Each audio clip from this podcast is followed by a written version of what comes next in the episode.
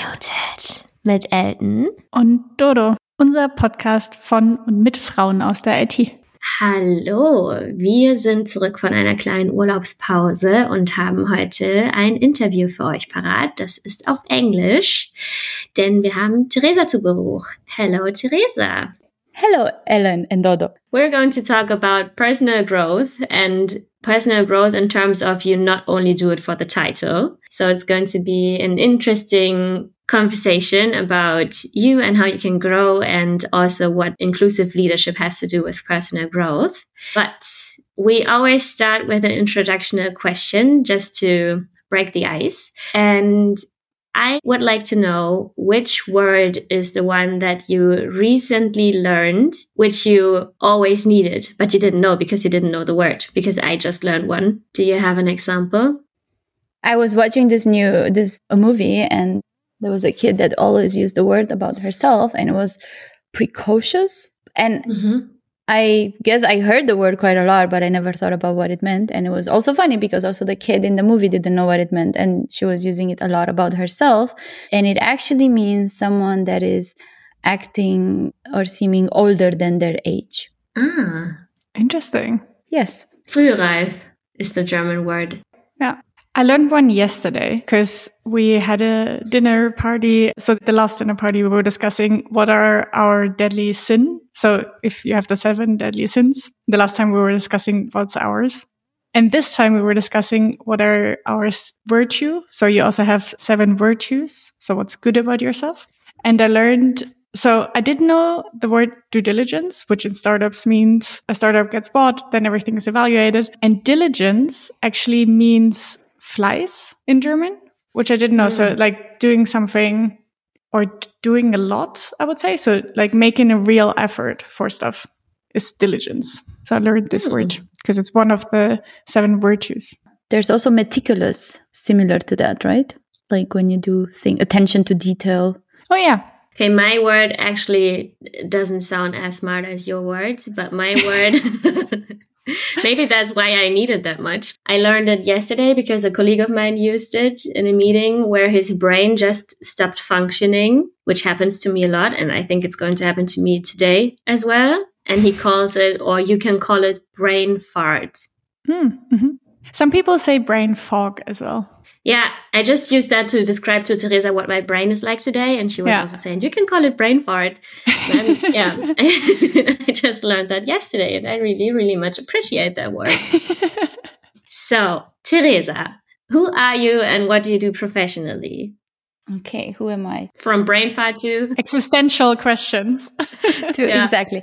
Yeah. So I'm heading the data science department at neuefische and Spiced Academy in Berlin. I would say I guess I am a woman. I work in data science. I study computer science. I am German and Romanian. So I lived half my life in one country and half my life in another one.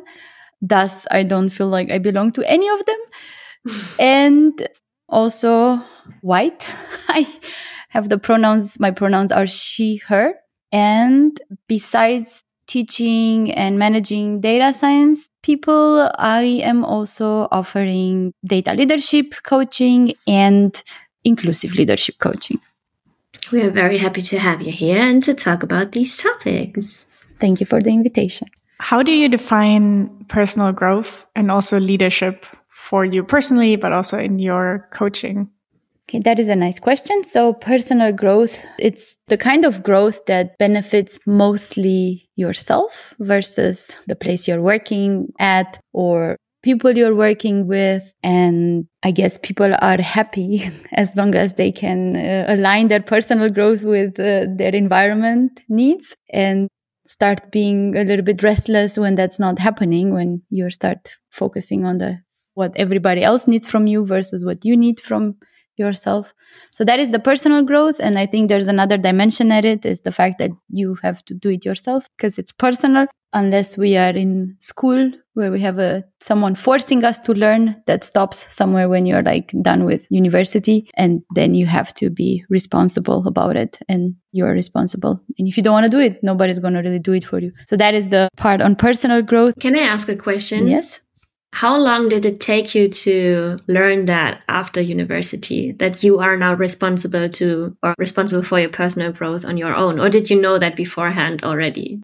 No, no. I went to university. I, I guess I was getting good grades because of the gamification of grading, right? It's like you have this reputation that you want to maintain. You, mm. You're called smart as a kid. You know, you don't want to have bad grades because then you don't seem smart, right? So, so there's a gamification going on. So you're learning, but not for, you know, the right reasons.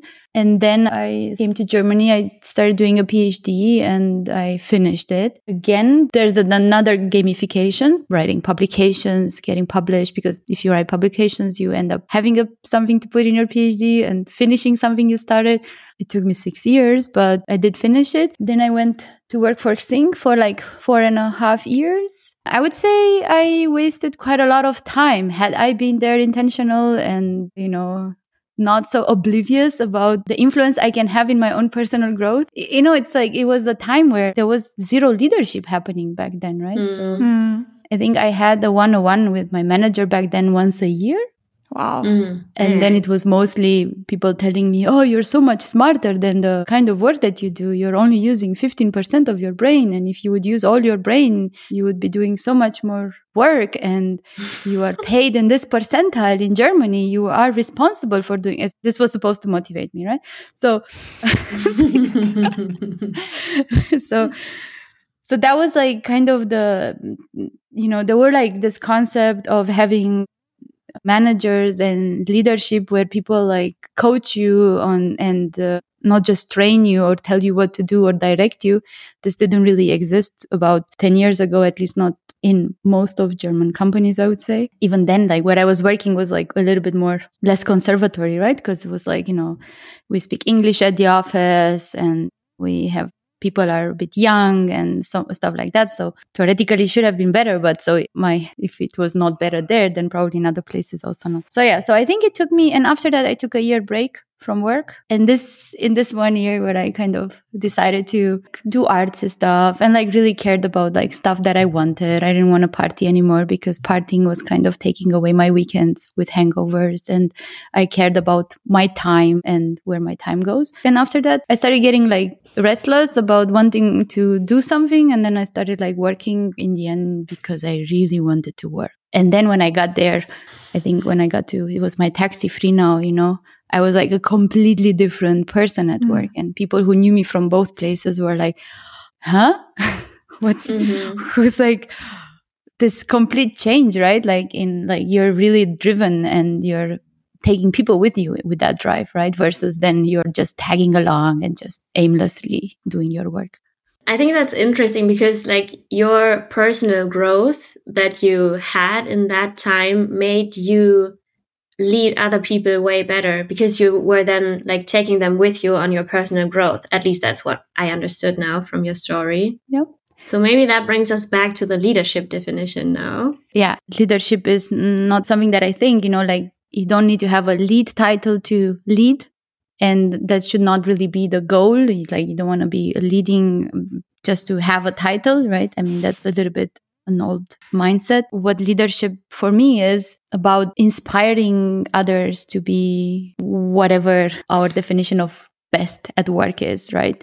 And in life, right? I mean, it, you can't just be one person at work and another person at home. So you have this authenticity and you need to be also true to yourself and help people identify what their direction is that they should be going in. You're not telling people where they should be going, but like help people identify themselves to say, like, yeah, I mean, our lives are not that long, right? So we don't really, we can't really afford to be aimless all our lives. We have some time to be aimless, but at some point it's nice to be intentional about stopping being aimless. Yes, and also to be intentional about being aimless. I think it's totally fine to just say, mm. okay, I don't have the next aim to go for. I'm just Exactly. I'm just enjoying what I am right now and then yeah. actively say, okay, now I want something more. So I think I had a burnout when I left Xing. And I think my burnout back then when I left Xing was because I was being aimless and I was not aware and I didn't feel that I was in control of that. Mm. It felt like I didn't want to be aimless. I didn't know that I didn't want to be aimless. And being aimless was very it was not fulfilling me at some point. Like also there was like also the whole um, social stuff, like all the people that had been finishing PhDs at the same time with me, they went in places and they were like, you know, you could see on LinkedIn, on Twitter, on Xing, all their achievements, right? And I was like, why am I not achieving anything? You know, it's like um, there was all that comparison to kind of have like, okay, I could actually do more, but why don't I want to do more? Mm. So it was a loop. Yeah. You took then a year after your burnout. Did you slowly start wanting to work again, or did you fi find it along the way, or was it a sudden realization of like, now mm-hmm. I kind of know what I want to do? So was it like a gradual or like a big bang? It was a gradual. So I, of course, was applying for jobs at first because it was the thing to do, right? Like mm. the society wants you to apply for jobs. God forbid that you are unemployed in Germany and enjoy it, right? Because that's not what you're supposed to be doing. You can be unhappy with it, but don't enjoy it. yeah. So so I started doing so I was applying for jobs and then I was stalling. I was getting the jobs. that was funny. I, I got like like I think data engineering job and it was a good salary, it was higher than what I had. You know, it was actually what I asked for. So and I got like they even sent me the contract and then I just like had the contract for a week and like kind of stalled signing it. Mm. And then they retracted the contract where saying like it feels like you are not really into working right now. so mm. so it was like, you know, other people noticing that, right? Then I was doing the artsy thing and I remember I applied for a data science job at Jimdo. It was, you know, Jimdo was a thing back then, mm. about 10 years ago. And and I went to the interview and I was like talking about, you know, data science and then I was inviting, and then I have my art exposition at art fair, Spielbudenplatz. You should all come mm. and buy. They were also like, maybe you're in a phase where you're more into doing art than like working, and uh, let's talk in half a year or so. I mean, art is also working, but yeah, but it wasn't. It was just like yeah. I was only earning money if I was paying, selling something, right? So so yeah, so that happened for a while. And then I decided to stop applying for jobs. I was like, that's a waste of time. And it was also lucky because it was like, I had been paying tax for like 10 years in Germany. So I think Arbeitsamt just let me off the hook for like 8 mm. months. They didn't really bother me. I was getting emails with jobs, but they were just data science is not in the database. So mm. I was hmm. like getting database administrator or uh, Java developers. So yeah, so basically I decided to stop applying for jobs because it just felt like I was anyway sabotaging the interview process. So I was still mm. theoretically, I think now knowing a little bit more about burnout, I was still in burnout. And I think I met at a party in a club one person who was telling me about his friend who was like trying to do a startup with like cycling and stuff like that. And I was like, oh, I had an ex boyfriend who was doing cycling. I know everything about cycling. Why don't I talk to this person? I kind of want to do a little bit with coding, but I don't. Mm. Want to have a lot of obligations like a job, you know. So then I got in touch, and then I was like, I can do the backend. Like I can do it how I was doing it, like Xing, you know, Scala, Play framework, you know, I know how to do that. So mm. I can do that. And then we got into a startup accelerator and we went to Italy for a month. And there I met someone who was working on another startup. She was American and she was like a person like at six in the morning, waking up, going jogging, having breakfast, going to the working, then taking a nap, then working, then taking a nap, having lunch, then taking a nap, then working, then going to the swimming pool, then having dinner, then working. You know, that was her like, you know, it's like, she's like, it's my startup. I work, it gets done, you know?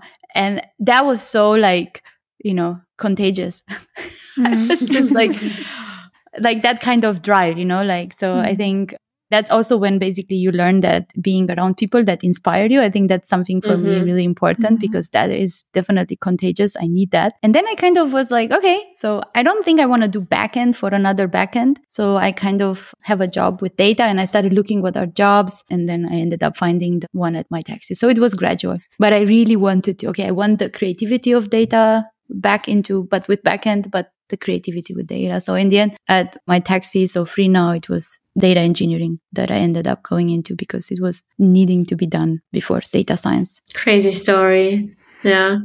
Nice journey. That's really cool. I really like the story. Now that you started sharing your stories, all of us also brought a story that has something to do with personal growth and leadership that we can now share to kind of give a perspective on like different ways of doing leadership or not doing leadership. who wants to start? I'm doing mentoring and I had one situation where a mentee was approaching me and there I recognized or it emphasized the fact that just because you are an expert in your field doesn't mean that you are a good leader because she or he, it doesn't matter.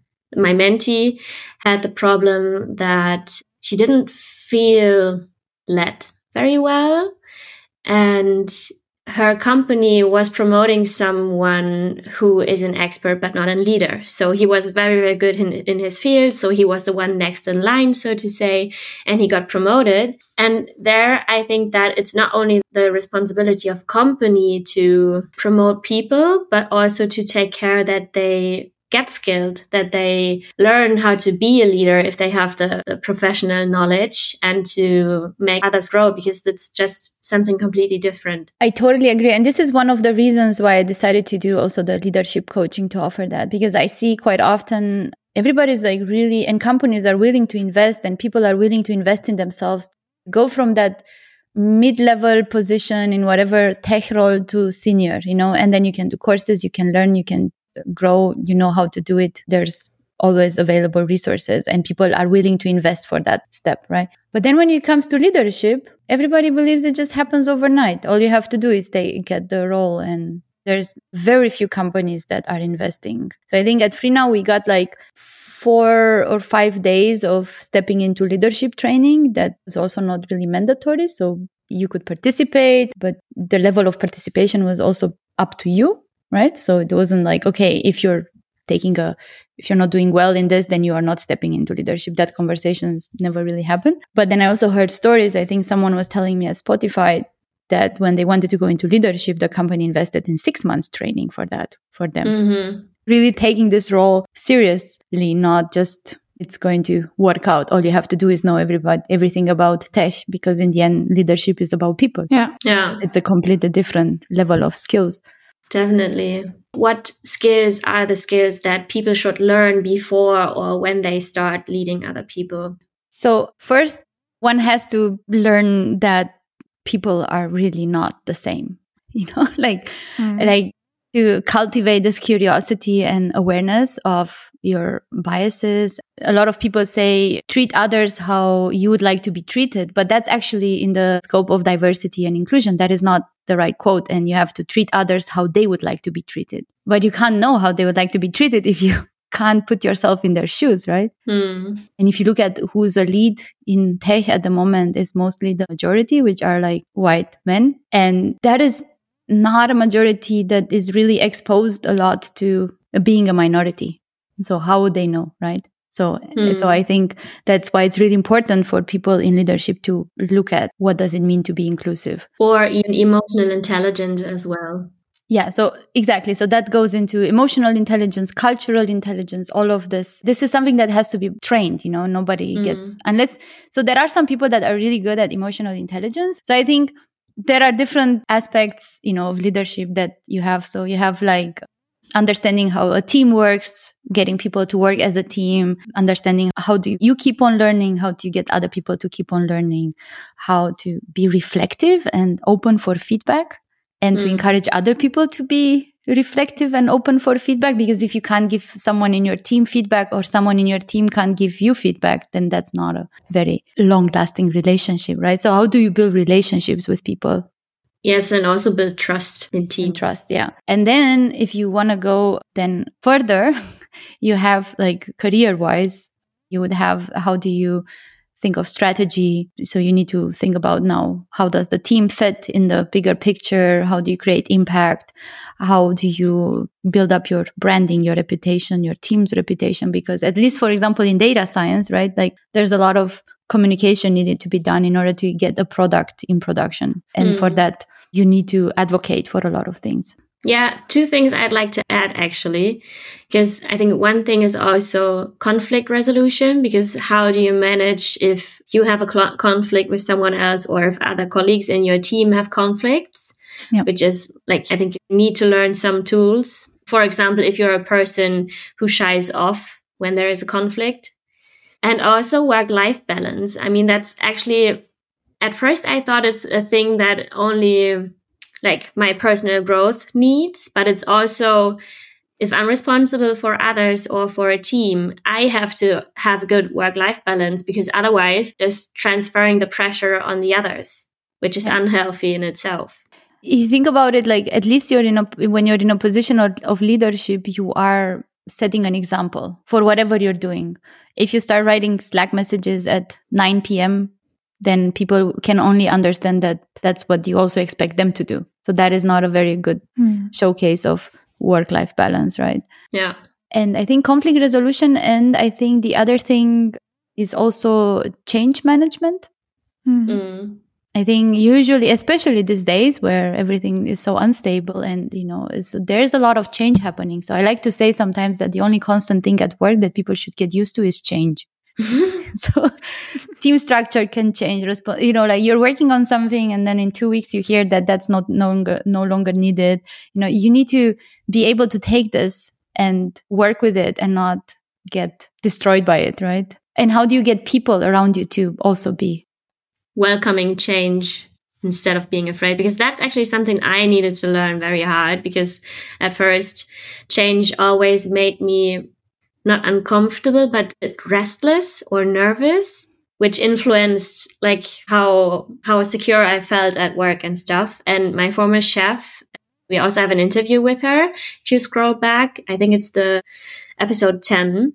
She really was empathetic and she knew that she needed to comfort me if there was something coming up. So that was really, really a strength of her.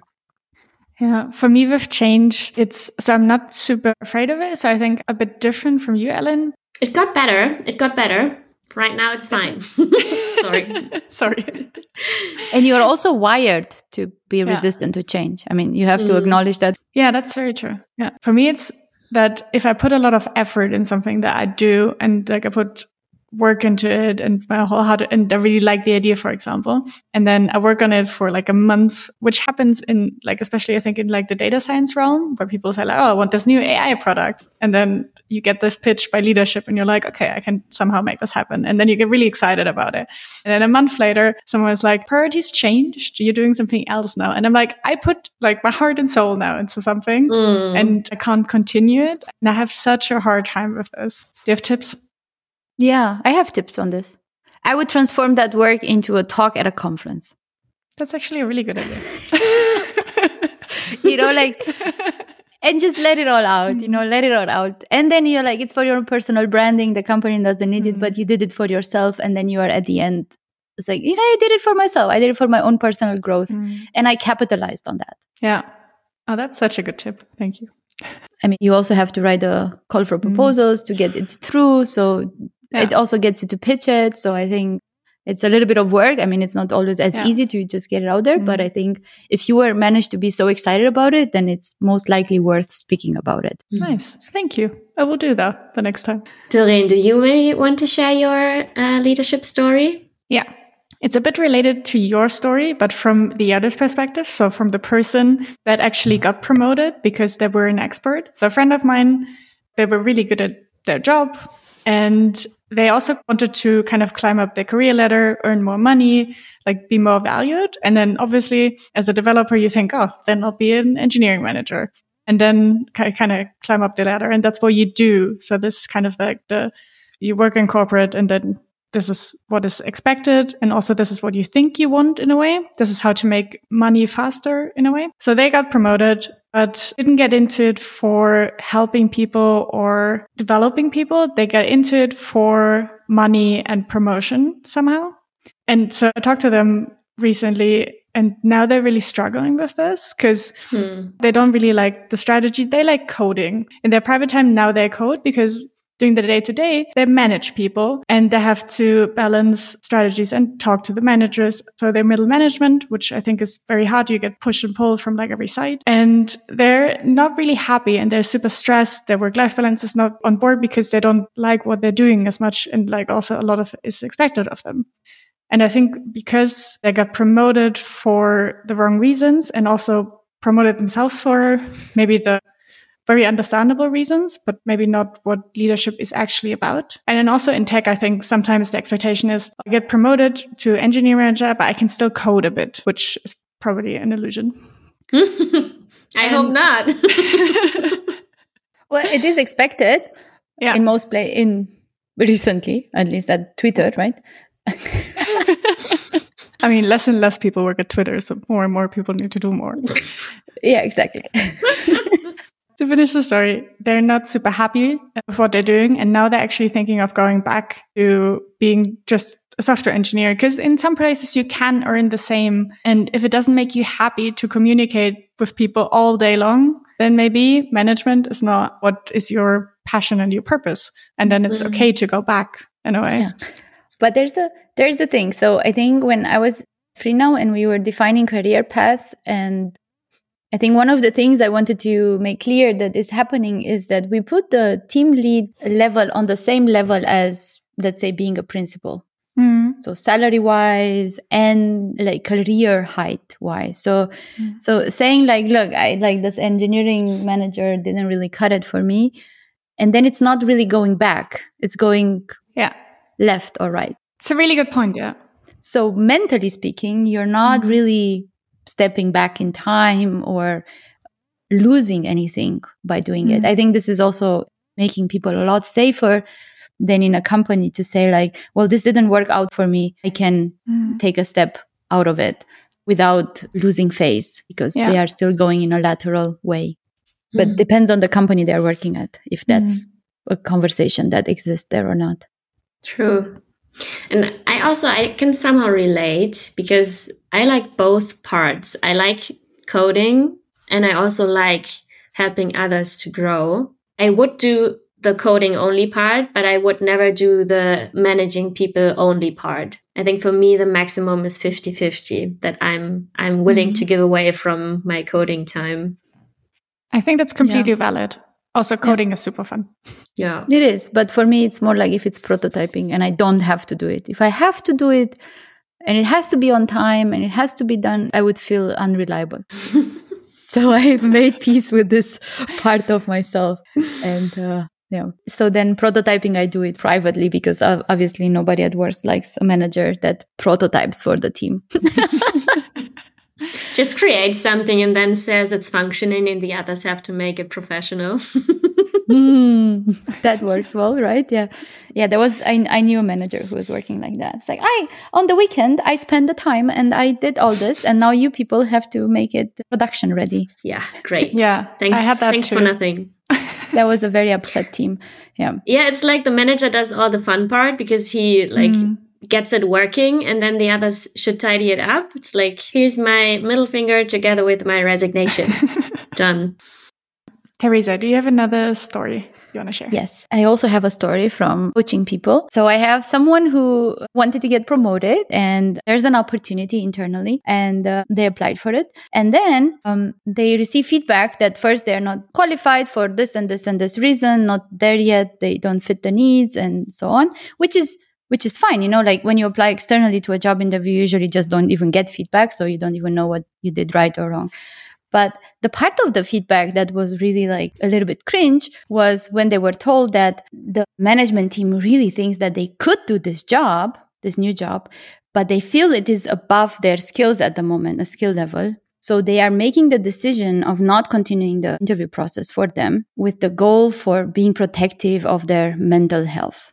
Mm-hmm because that has happened to them. They received, they got opportunities to do things that were above their skill level and it was very stressful. So I think this kind of like parenting advice that, mm-hmm. you know, mm-hmm. nobody wants, not even when they're a child, would you wouldn't really accept this kind of parenting style not without you know forced for to do it but i think people here is like what I wanted to highlight, it would be really cool if this management would receive feedback. You kind of understand how, you know, taking opportunity away from from people is really not mm. doing people a favor mm. right because in the end they did get those opportunities and they could have decided not to do it or to do it right yeah versus just not having the opportunity for me if i would be the person not being given the opportunity would feel like being patronized because I mean, what they could have done is to say, Hey, there is the possibility, but we see that you lack this and that skill set. You still want to try. Yeah. I mean, you can prepare until the interview happens. Yeah. Yeah. And also, it already sounds a bit like a toxic workplace where they say, Oh, we're going to put you under so much pressure that you're going to break. Like, what kind of expectation is that?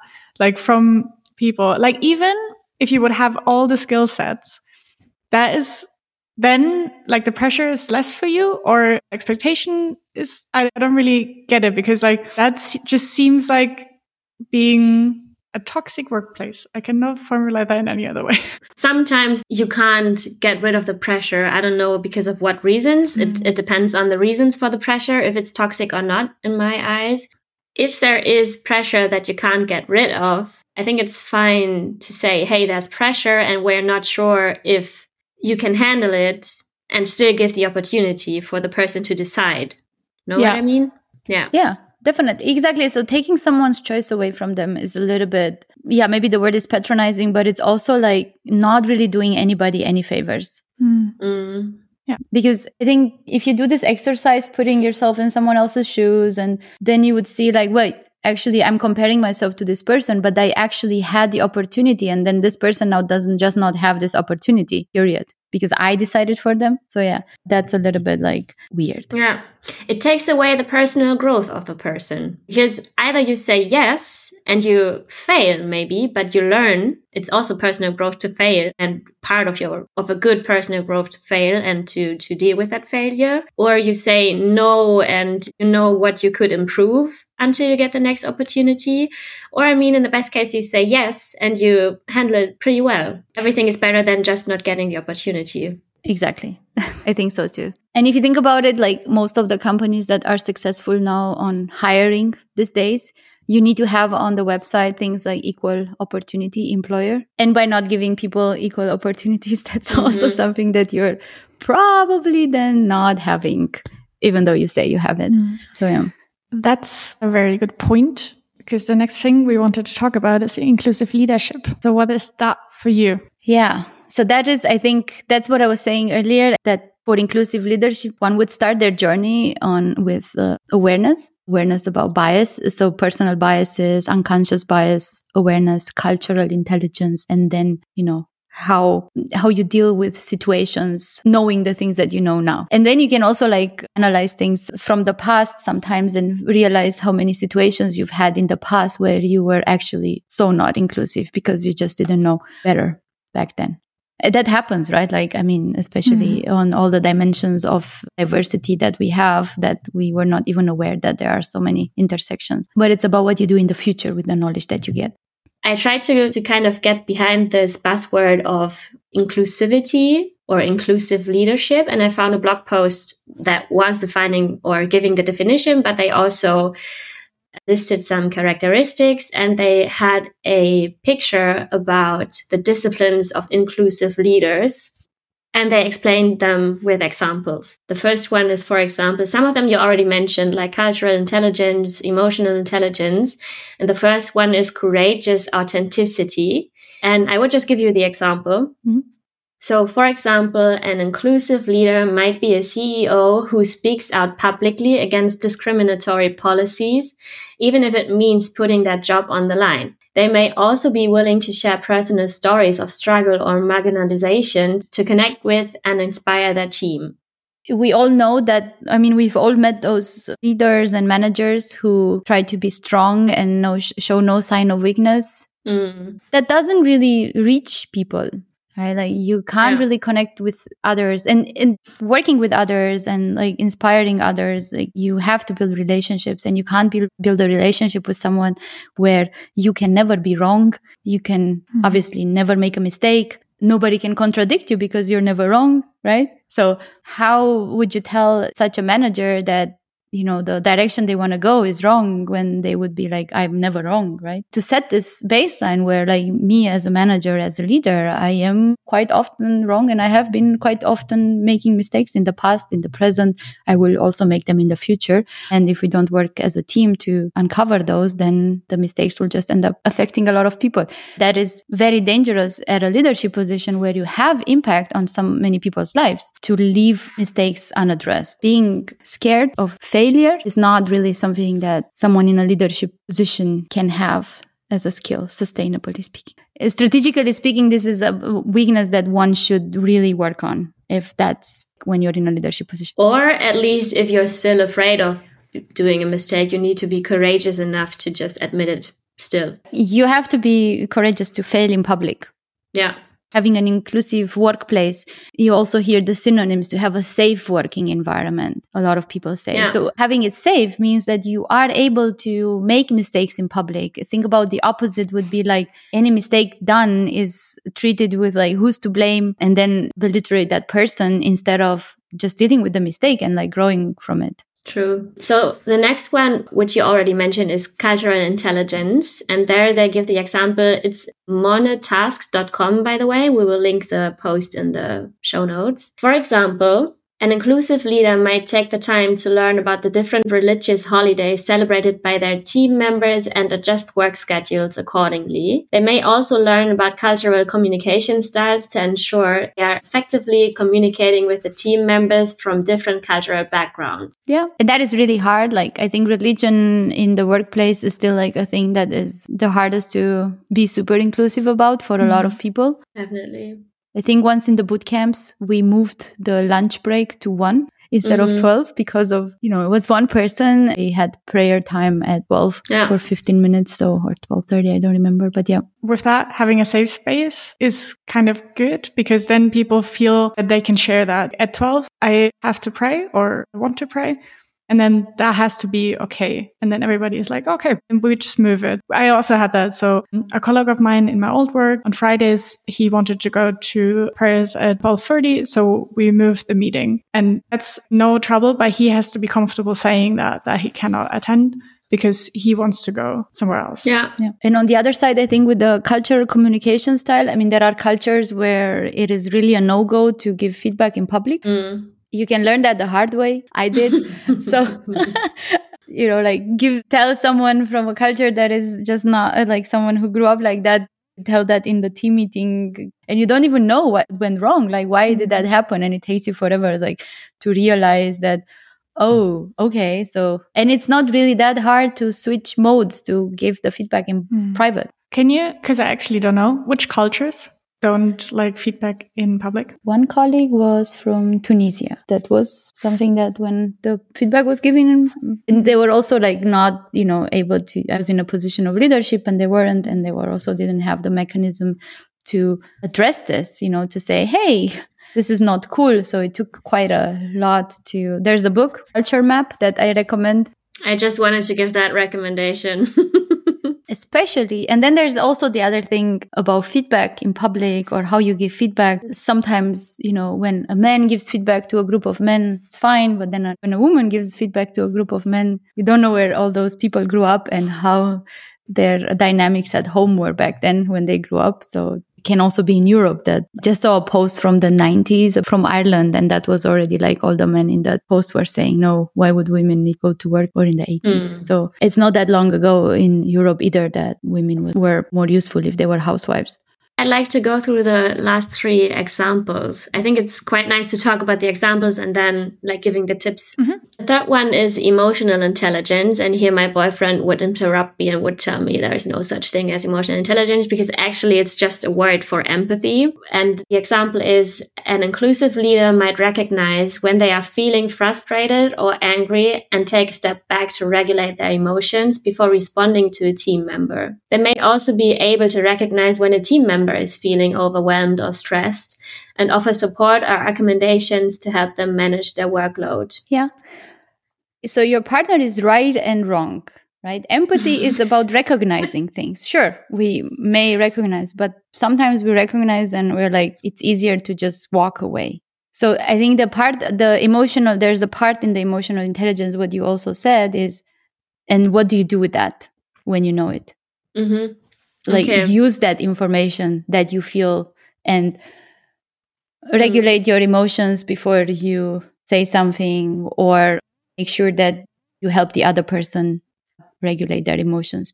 How often it happens someone gives a talk at work, public talk, or at a conference, and we always hear about people complaining when they get feedback right after, where then their Mhm. emotions are like heightened. You know, that's really Mm. not a good time to give someone feedback. You know, you Yeah. should just do it the next day. Yeah. And it happens so often, you know, unsolicited feedback right after the event, Mm. you know, and um, and that feedback is received as an attack Yeah. just because it's not the right time to give it. That's interesting. I'm going to talk to him about that.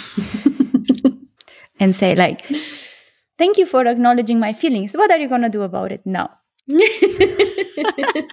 the next one would be, and I found that I was very curious about that. That's a pun of word because it's collaborative curiosity.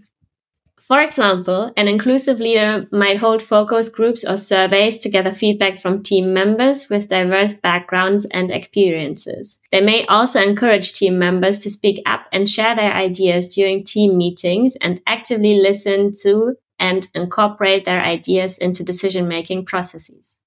and so rarely done Mm. Yeah. yeah very few meetings that end up being moderated even so i think we once had a agile coach at least at freenow who used to make sure that everybody spoke in a room to actually have to name the person hey do you want to add something it would be cool if you want to add something That's nice. Yeah. And by doing this repeatedly, then people start being aware how there's like half of the room that usually is so quiet all the time. And we Mm. just move on. They have nothing to say. We tend to assume that people who don't have anything to say don't have anything to say, Yeah. But they actually might just think about it and say, well, not everything that goes through my head is worth saying, you know? So this is one of the skills that is uh, nice to read about and really hard to put in practice for a lot of people. Yes, and I also think that there might be a lot of resistance at first because people might react like, why are you like finger pointing me in a meeting when I don't have anything to say? I think that people would need to get used to this procedure, to do it over and over and over, to have it as a new normal. Yeah. To, to have it like, it's okay if you say, no, I don't have anything to say, but at least I got the, the chance to. Yeah. Mm, one of the things that I was doing in the data science boot camps when like after first couple of weeks and then you understand the group dynamics and you see okay there are some people that keep speaking and some people that don't ask questions don't say much was to kind of invent the international day of inclusivity in the boot camps gamifying it a little bit and say like today is a day where the people that don't usually speak get to speak and the people that speak all the time should take a step back and just make it like relaxing way. So to kind of the scene that this is a little bit something that is desired. And on the other side, this is also the job if you are in a leadership position. So leadership mindset, but actually then you are also in a leadership position is to coach the people that usually don't speak up how they can contribute. Mm. So to find out why are they not contributing? What do they need? How do they need the meetings to be? Because some people, so I had like a person that I was, she was working in my team and I told her, look, my manager sees you very quiet and he said you're not really working, right? so that was like, yeah, I know. Anyways, so, and she said, like, well, I usually need to um, get the material and the agenda of the meeting the day before, and then I can prepare and then I have something to say. But when the meeting is spontaneous and the stuff that is going on is like the information is new and spontaneous, I would have the next day something to say.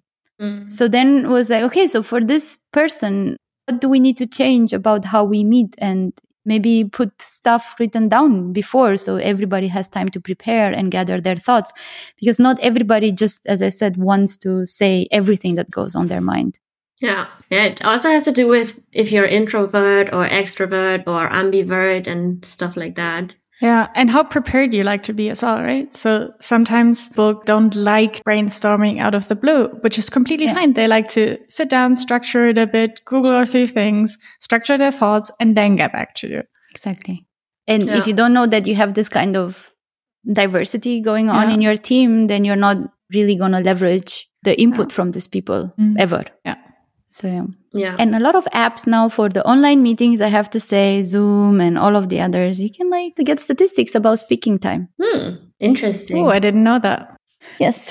So you can have really nice overviews of like who's the person speaking the most in the meeting, just in case some people are not good at noticing it.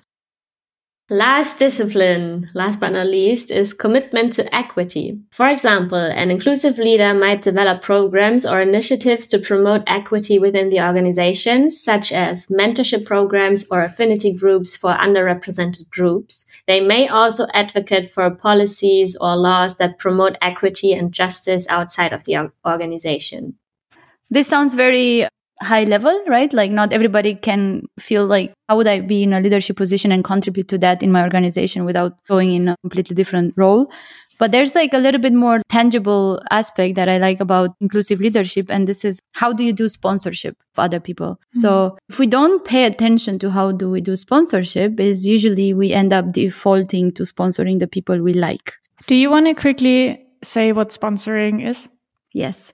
How do you talk about another person that is not in the room to another person who is in a position of hiring or a mm. person of position of power that can give that person an opportunity. Hopefully in a good way. Yeah. Yeah so so i think this was also part of one of the inclusive coaching sessions that i did when i highlighted to a person how they have been benefiting in the company of sponsorship from their manager. He was saying how they go to dinners informal dinners with managers and other people in c level and whatnot. And i'm like okay are all your peers invited to these dinners? Because if your peers are not invited like you're really getting sp- you're like every, yeah. you, people know your name, you know, because of your manager, mm-hmm. just because you go to after work dinners. And now you need to do a little bit of like take a step back when you're a team lead and then think about it. Am I giving equal sponsorship to people or, or equity is actually trying to sponsor the people that need it the most? Maybe one thing to explain the difference between equality and equity a bit more, there's a nice illustration that just pictures it very well. So there's three people watching a football game and they stand behind a fence and they all have the same box to step on but one of them is bigger than the others and he can watch it very well. The other one can just watch it because his eyes are right above the fence and the other person using the same box is too small and he can't really watch the game. And it's the same in a company. He can't really participate because he needs something else to participate in an equal manner. So in terms of equity like in equality everyone gets the same box but in terms of equity, the smallest person needs two boxes, the biggest person needs no box, and the person who was just fine with one box gets the one box. That's actually the difference. And one example I think of equity that is very discussed is about doing quotas in the workforce. You know, like yeah. If you say just equal opportunity, then women and people from underrepresented groups, they just don't get into those spaces. You need to make space for them, for us in the positions yeah. that you want to have more diversity in. And yeah for so many reasons of like people as you said sponsoring people who they feel that they're connected to because they're similar to themselves 10 years ago or something like that. But leadership positions are like a lot of white men. So a lot of white men are going to be sponsors. Also with like the dinners i was thinking about okay what if you have a mom? She definitely can't go or a dad as well. They can't go to a dinner with yeah. like the higher C level. So there are like these boys club sponsorings of like late at night. That doesn't work for a lot of people who are more diverse than that. I had a had a similar situation. I think when I was at the you know, it was that usually the offsites that the company was making available for teams in engineering was about going to Denmark and the team and and the socializing doing there in cold Denmark, whatever in autumn was drinking. And half of my team didn't drink alcohol because either they were from places mm-hmm. where they didn't drink alcohol or they had diabetes or all sorts of other reasons why people don't want to drink alcohol. And I said like, okay, can I go to Portugal on a team event and then we can have the social part as maybe going surfing or just doing something fun?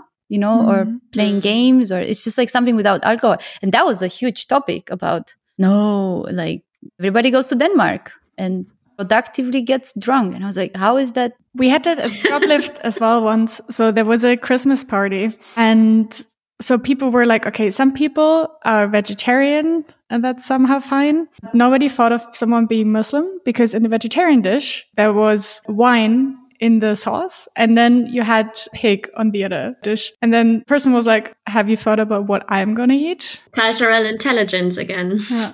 Salad. There was no, there was literally nothing could have eaten. And there was, Yeah. Also, vinegar is with alcohol, I think. I don't know. But yeah, definitely. I think event organizing, you know, the safest thing is just to make everything vegan these days and vegetarian.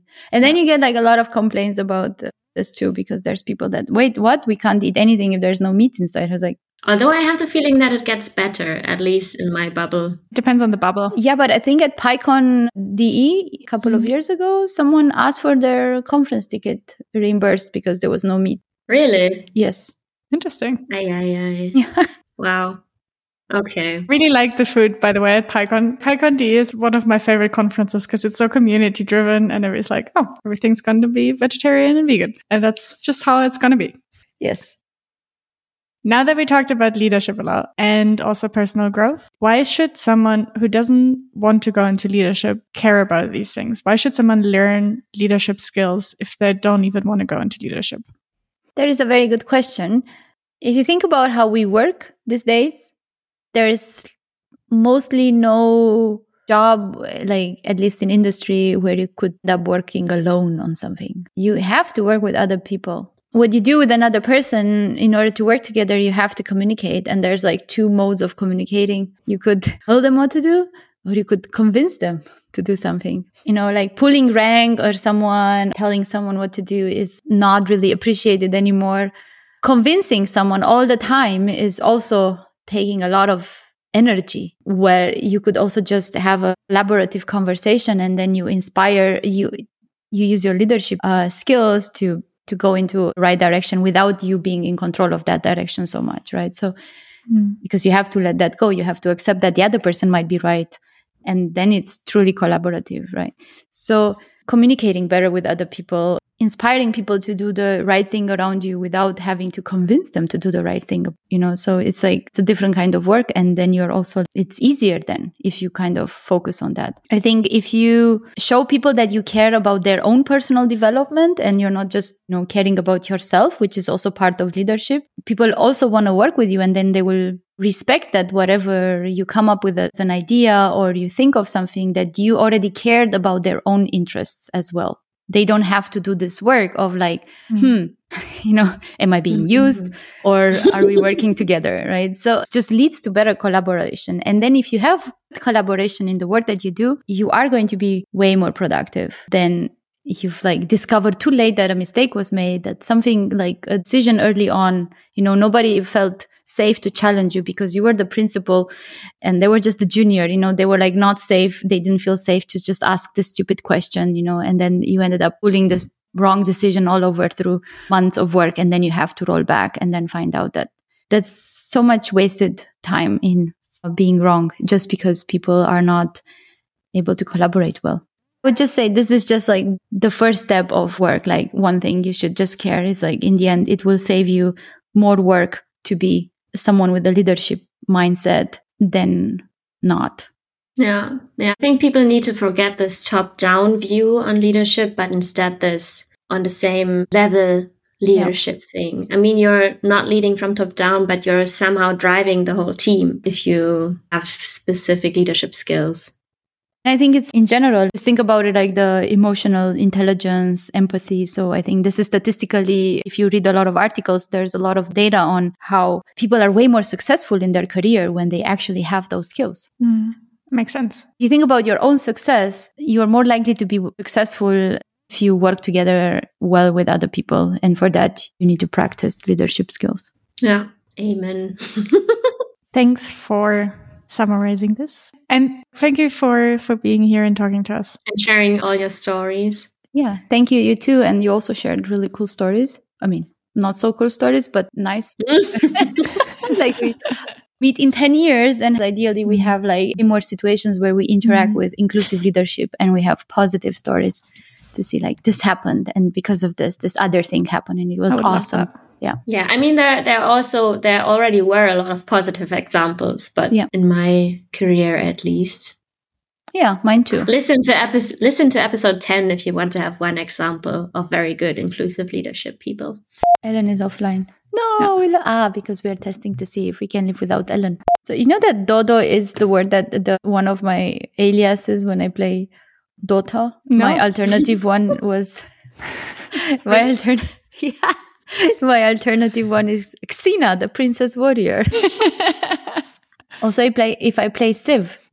I usually play as Dodo, and the religion that I end up making is called Dodoism. Ooh, nice. Why did you choose Dodo? I don't know. It's a funny extinct bird, right? It looks also Yeah. cute. It does. I guess you chose it because your name at least starts with a doe. Uh, I actually like it's from kindergarten. So, uh, like in kindergarten, people started calling me Dodo, and then so I still have friends from that, and then it just continued throughout my life of people calling me that. So it's my actual nickname. I see. There you go. But I mean, either they, I don't know if I lost my sentence. Brain fart. Wait, Um, that's fog, but that's fog. ah, okay. Then fog. Brain fart is like when you kind of say like a completely random word comes out Ah, that has okay. nothing to do with what you wanted or should say Ah, Yeah, true. No, then and that smells was- funny.